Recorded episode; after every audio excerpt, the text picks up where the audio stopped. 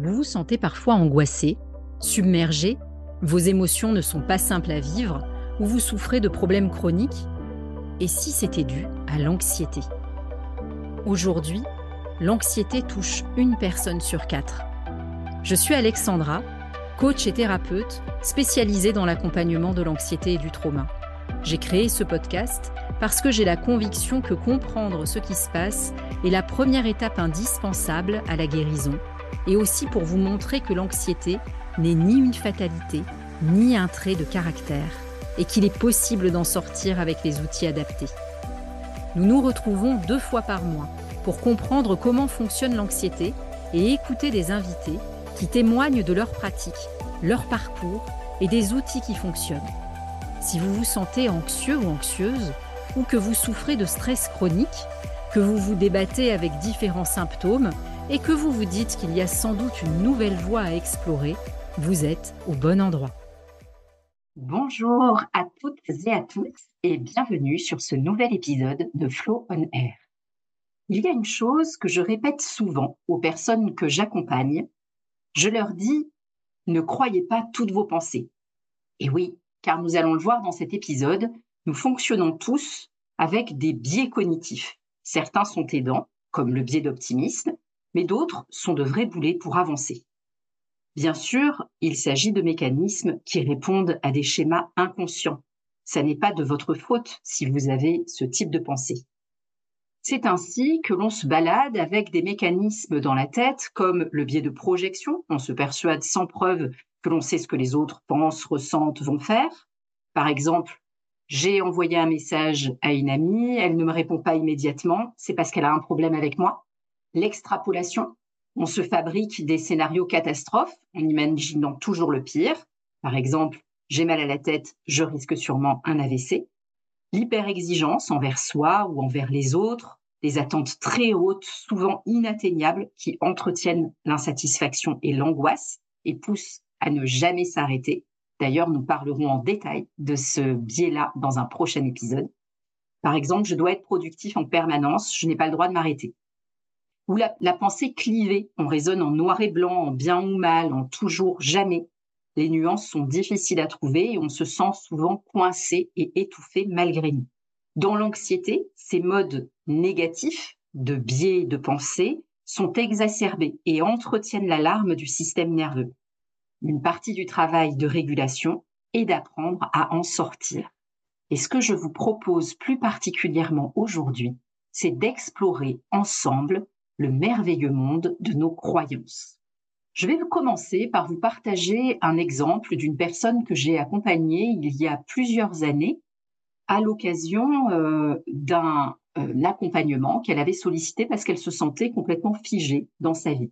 Elle avait suivi une formation pour se reconvertir professionnellement dans une activité qui la passionnait. Ses enfants étaient grands.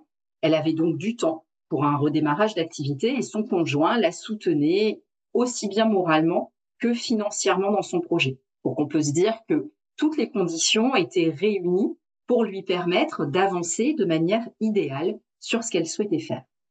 Cette personne, appelons-la Michel, malgré tout ça, n'arrivait pas à avancer. Et à l'occasion d'une de nos séances, Michel, qui est très agacée par son immobilisme, me partage le fait qu'elle se sent insuffisante d'une manière générale. Et pour l'illustrer, elle me dit qu'elle ne parvient pas à bouger quoi que ce soit dans sa vie, même pas à arrêter de fumer, alors qu'elle ne fume qu'une seule cigarette par jour et que donc, selon elle, ça devrait être très facile d'arrêter de fumer D'ailleurs, elle connaît des gens autour d'elle qui fumaient beaucoup plus et qui se sont arrêtés avec facilité. Alors, je lui pose cette question. Mais comment faites-vous pour fumer cette cigarette par jour? Alors, elle me regarde un peu étonnée et elle se demande si euh, je veux savoir si elle allume sa cigarette avec un briquet ou avec une allumette. Et je lui dis non, non, comment ça se passe? Qu'est-ce que vous faites? Dans quel euh, contexte est-ce que vous fumez cette cigarette chaque jour? Et là, elle m'explique qu'elle fume le soir sur son balcon en rentrant chez elle avec son mari, et que c'est un moment privilégié entre eux. Une part d'elle adore cette cigarette du soir parce qu'elle se sent comme dans une espèce de bulle bleue, enveloppée et protégée par les volutes de fumée. Et cette part d'elle, qui se sent très en sécurité dans ce moment-là avec son mari, a très peur que si elle finit, si elle arrête de fumer, ça soit aussi la fin de cette belle entente qu'elle a avec son mari. Et elle me dit, vous comprenez, mes parents avaient une vie bien plus saine que la mienne, mais ils se disputaient tous les jours. Vous voyez ici que le comportement, arrêter de fumer, est empêché par une croyance qui est derrière. Si je change ce comportement, ça va avoir un impact négatif sur ma relation amoureuse. Alors, c'est vrai que nous sommes très proches des mammifères quand il s'agit de notre système nerveux, de nos mécanismes de combat, fuite, figement, mais nous sommes aussi dotés d'un cerveau pensant complexe, d'une faculté de mémorisation, de projection. Et c'est là que les réflexes deviennent comportements, que les comportements se rigidifient et deviennent croyances, et que progressivement, notre modèle du monde change. C'est là que les fameux biais cognitifs entrent en jeu pour eux aussi jouer leur rôle de protection et que progressivement, nous nous replions sur des schémas qui utilisent de moins en moins nos compétences diverses, entraînant perte de confiance, procrastination, résistance au changement, etc. Nos rêves s'éloignent, nos projets deviennent de plus en plus incertains, et au fur et à mesure que l'anxiété gagne du terrain, nous voyons notre vie telle qu'espérer s'éloigner quand d'autres autour de nous semblent passer à l'action avec une fluidité déconcertante. Alors, qu'est-ce que c'est exactement une croyance? Au début du XXe siècle, Milton Erickson, qui est un psychiatre américain, considéré aujourd'hui comme le pionnier des thérapies brèves, met au point la technique d'hypnose qui porte son nom, l'hypnose ericksonienne. La façon dont il a compris que les croyances jouent un rôle fondamental dans l'expression de nos capacités mérite d'être racontée. Et je vais vous faire part de cette histoire qui m'avait vraiment marqué à l'époque où j'avais fait ma formation en hypnose ericksonienne, tant elle illustre à quel point le pouvoir de nos croyances est fort et peut changer des choses fondamentales dans notre vie.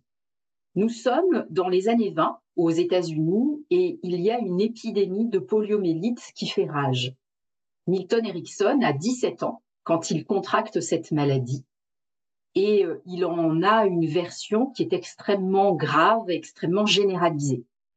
Un soir, Milton est dans son lit, il est mourant, il entend le médecin de famille dire à sa mère que ses heures sont comptées et qu'il faut se préparer au pire. Milton demande alors à sa mère de le placer près de la fenêtre pour qu'il puisse voir le ciel étoilé, et il se jure en son fort intérieur qu'il survivra à cette nuit et qu'il guérira. Au petit matin, défiant toutes les probabilités, Milton Erickson est toujours en vie, très faible. Il avait perdu l'usage de ses membres inférieurs. Et là commence pour lui une longue période de guérison. Il est donc toujours en vie, il est très affaibli, il n'arrive plus à marcher et il a une petite sœur qui est bébé et qui essaye de se dresser sur ses jambes pour apprendre à marcher.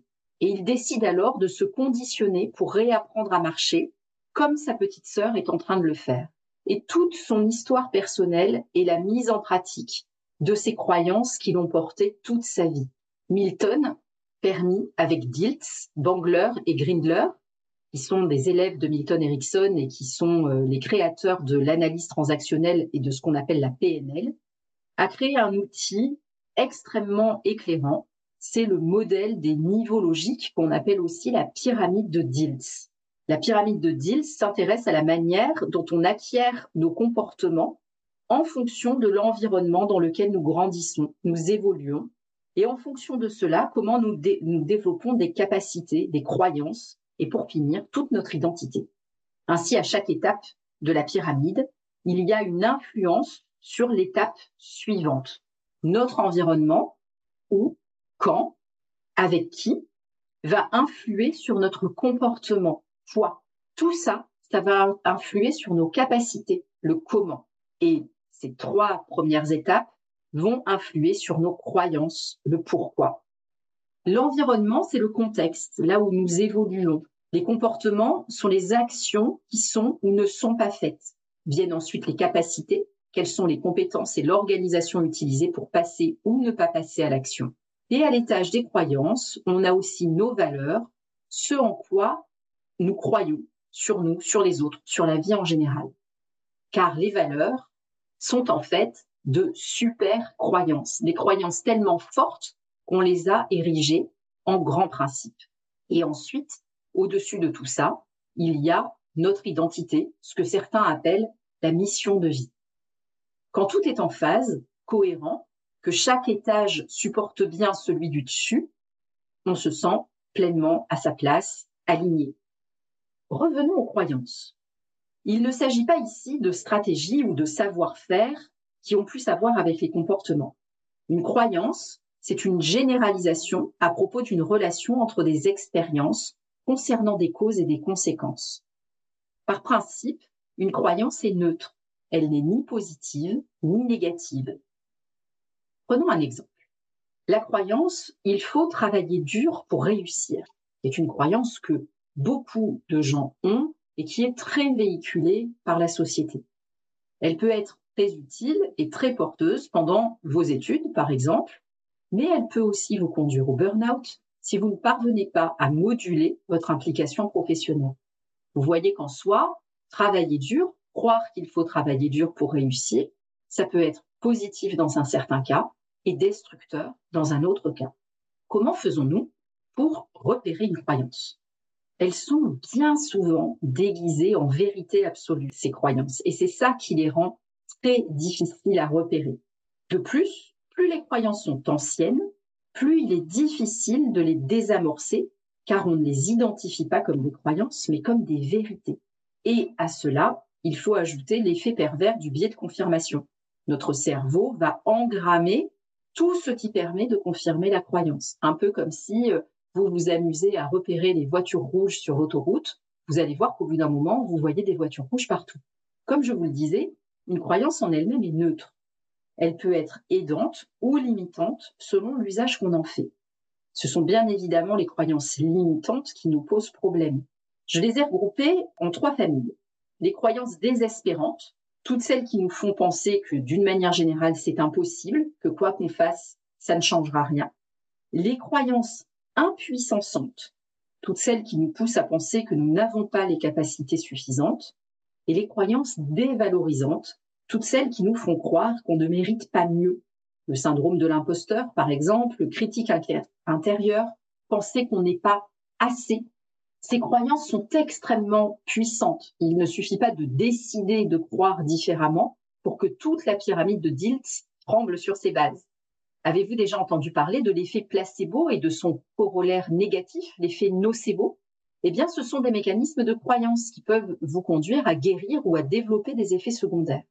Alors, comment on les reconnaît, ces croyances? Déjà, commencez par être attentif à votre discours intérieur ce que les anglo-saxons appellent le self-talk, la manière dont on se parle à soi-même. Repérez dans votre discours les toujours, tout le temps, tout le monde, jamais, toutes les généralités cachent des croyances. Repérez également les je suis. Bien souvent, on a tendance à s'identifier à un comportement, souvent parce qu'on l'a beaucoup entendu enfant. C'est le typique moi je suis maladroite, d'ailleurs, ma mère me le disait tout le temps quand j'étais enfant. Malheureusement, quand on s'identifie à un comportement, on a la croyance que c'est une part de notre identité et donc ça devient beaucoup plus difficile à repérer et à modifier. Un autre vivier de croyances, ce sont tous nos et si. Et si j'échoue? Et si on me juge? Et si je suis ridicule? Et si je perds de l'argent? Et là, on est dans la projection anxieuse vers le futur. On est dans l'anticipation inquiète de ce qui pourrait se passer. Et enfin, observez la présence de répétition, les situations qui se répètent, le rôle que vous vous rejouez parfois sans en avoir vraiment envie, toutes les fois où vous dites oui alors que vous auriez envie de dire non. Derrière ça se cachent souvent des croyances fortes sur ce que doit être notre place, notre rôle, ce qui se fait ou ce qui ne se fait pas. Une fois que ces croyances sont donc identifiées, analysons les réactions la réaction disproportionnée est souvent l'indicateur de l'activation d'une croyance. Par exemple, votre conjoint est allé faire les courses et quand il rentre, il a oublié quelque chose sur la liste et ça, ça vous met dans une colère noire. Bien que cet oubli ne soit pas dramatique. Quand on attire votre attention dessus, vous serez peut-être tenté de répondre Oui, mais c'est toujours comme ça. Il faut toujours qu'il oublie quelque chose. Il n'est jamais attentif. Les autres ne font pas ça. Toujours, toujours, jamais les autres. Tout ça, bien sûr, c'est dit avec sincérité, c'est ressenti et ça crée même beaucoup de colère, voire de la tristesse. Car notre mémoire nous permet même sans doute de restituer de nombreux exemples d'oubli, d'inattention, grand ou petit, plus ou moins important ou douloureux. Et ça, c'est notre biais de confirmation. Alors, quelle est la croyance qui est cachée derrière cela? Peut-être que c'est mon partenaire ne se soucie pas de moi, on ne m'écoute pas, ma voix ne compte pas, je ne mérite pas qu'on prenne attention à moi. Vous voyez ici qu'on est sur des croyances cachées qui tournent au niveau inconscient. Dans cet exemple, on a une croyance de surface. Mon mari est toujours inattentif, il faut toujours que je lui répète les choses, il ne fait jamais attention à ce que je lui dis. Et derrière, il y a des croyances plus profondes qui, elles, sont extrêmement douloureuses de je ne mérite pas qu'on prenne attention à moi ou ma voix ne compte pas. Ce type de croyance nous conduit à percevoir l'autre comme une menace ou une zone d'insécurité, ce qui va maintenir notre système nerveux en activation sympathique, combat-fuite, et va participer à la dérégulation et à l'anxiété. Alors peut-être qu'en entendant ça, vous commencez déjà à repérer certaines croyances à ce stade et c'est déjà génial si vous arrivez à euh, déjà percevoir des zones où peut-être ça serait possible de croire un peu différemment. Alors, une fois qu'on a fait tout ça, l'étape suivante, c'est de désamorcer ces croyances. Si vous êtes prêt à recalibrer les croyances qui vous bloquent, soyez bien attentif. On va parler de ça maintenant. Une fois que vous avez identifié une croyance, il faut d'abord vous connecter aux émotions qu'elle suscite en vous. Est-ce que c'est de la colère, de la souffrance, du rejet? Vous pouvez faire cette étape en écrivant tout ça dans un carnet ou en l'enregistrant dans une note de votre téléphone, par exemple. Ce qui est très important, c'est de ne pas vous censurer, d'aller au bout des émotions et des ressentis corporels oh là là, quand je me connecte à cette croyance, je sens une grande colère et je m'en rends compte parce que mes mâchoires se serrent et que d'un coup, j'ai l'impression d'avoir chaud. Colère, c'est l'émotion. Mâchoire qui se serre, impression de chaleur corporelle, là, ce sont les ressentis. Ceci fait, quelles sont vos pensées? Déroulez votre croyance, allez au bout de votre logique. Au pire, il se passe quoi? Au pire, cette personne pense quoi?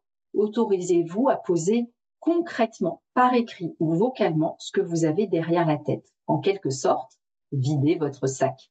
Une fois que c'est fait, relisez-vous ou écoutez votre enregistrement.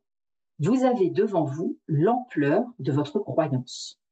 Surlignez les généralités, les choses pas vraiment vraies, ce dont vous n'êtes pas absolument certain.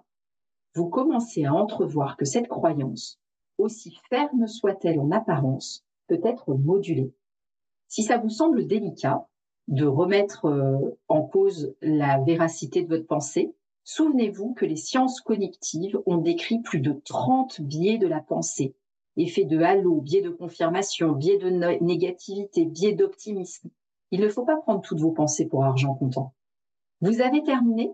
On va maintenant passer au recalibrage. Cherchez trois croyances contraires à votre croyance initiale et trouver des exemples. Si je reprends mon exemple de tout à l'heure, mon conjoint qui a oublié quelque chose sur la liste des courses. Et j'ai pour croyance initiale qu'il ne fait jamais attention, qu'il ne m'écoute pas vraiment, que je dois toujours tout répéter. Croyance inverse, mon conjoint fait attention à moi. Il m'a offert des fleurs, il a des petites attentions. Autre croyance contraire, je ne fais pas assez attention à moi. Moi-même, je ne suis pas assez en soin vis-à-vis de moi. Par exemple, je ne me repose pas quand j'en aurai besoin. Autre croyance différente, je ne fais pas attention à mon conjoint. J'ai manqué d'attention envers lui, j'ai été cassante dans telle circonstance. Alors bien sûr, cette étape du recalibrage des croyances, c'est pas très agréable à faire parce que c'est une étape qui implique une certaine remise en question de nos comportements, de euh, notre vision des choses, Et ça, c'est toujours un petit peu déstabilisant. Une fois que vous avez fait ça, vous allez pouvoir choisir une nouvelle croyance que vous allez désormais mettre en œuvre, une croyance aidante. Par exemple, je sais dialoguer dans la bienveillance avec mon conjoint. Cela nous aide à être plus épanouis ensemble. Et vous allez repérer les comportements qui viennent au soutien de cette croyance toutes les fois où vous avez fait preuve de bienveillance et où vous avez été constructif. Et tout ce que vous pouvez décider de mettre en place désormais. Voilà pour cet épisode sur les croyances qui se voulait aussi un épisode peut-être un peu plus pratique que les autres. Si vous souhaitez le réécouter en faisant pause pour avoir le temps de répondre aux questions et de faire les exercices, ça peut être un très bon moyen de commencer à travailler euh, là-dessus. Je vous souhaite une belle exploration de vos croyances et je vous dis à bientôt pour un prochain épisode de Flow on Air. Merci pour votre écoute. On se retrouve dans 15 jours. D'ici là, commentez, likez, partagez pour faire connaître ce podcast. Prenez soin de vous et souvenez-vous que l'anxiété n'est qu'un message et qu'il existe une vie de joie et de sérénité.